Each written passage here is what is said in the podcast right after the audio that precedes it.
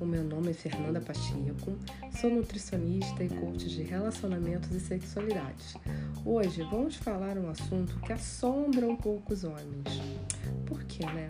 Porque todo homem, ele quer dar duas, três, quatro, super, surpreender a parceira, né? Uma noite. Mas existe um fator fisiológico que faz com que ele não consiga, sei lá, dar a quantidade de vezes que ele gostaria, né? E o que, que é isso? É o momento refratário, né? Porque o que impossibilita um homem dar mais de uma numa noite, né? É aquele momento pós-ejaculação, onde o corpo atinge o relaxamento e o pênis fica bem sensível. Mas por que isso acontece? Porque toda vez que o homem ejacula, sua glândula pituitária produz uma onda de ocitocina e prolactina, hormônios que fazem relaxar. Esses hormônios suprimem a dopamina, o neurotransmissor responsável pela excitação.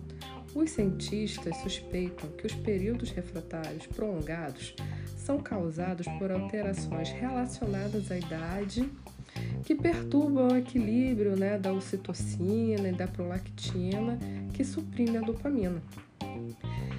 Mas não se esqueçam que eu sou nutricionista e uma excelente pesquisadora, e eu comecei a pesquisar sobre uma alimentação saudável que possa fazer diminuir esse momento refratário.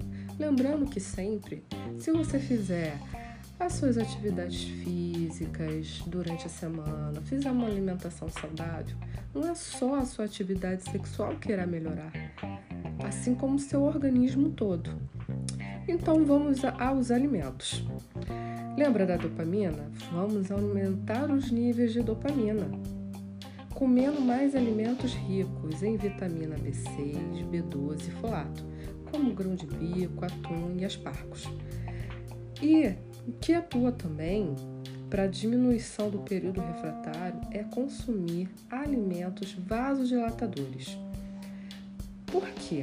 Eles aumentam a circunferência dos vasos sanguíneos, melhorando o fluxo sanguíneo para o pênis, deixando ele ereto mais rapidamente e uma ereção mais forte. Então, você consegue reduzir o período refratário naturalmente. Os alimentos mais indicados é o chocolate, melancia, gengibre, peixe de água fria, cúrcuma ou açafrão ou frutas silvestres. Gostou das dicas? Me procura lá no meu Instagram, FEPAR. Beijos!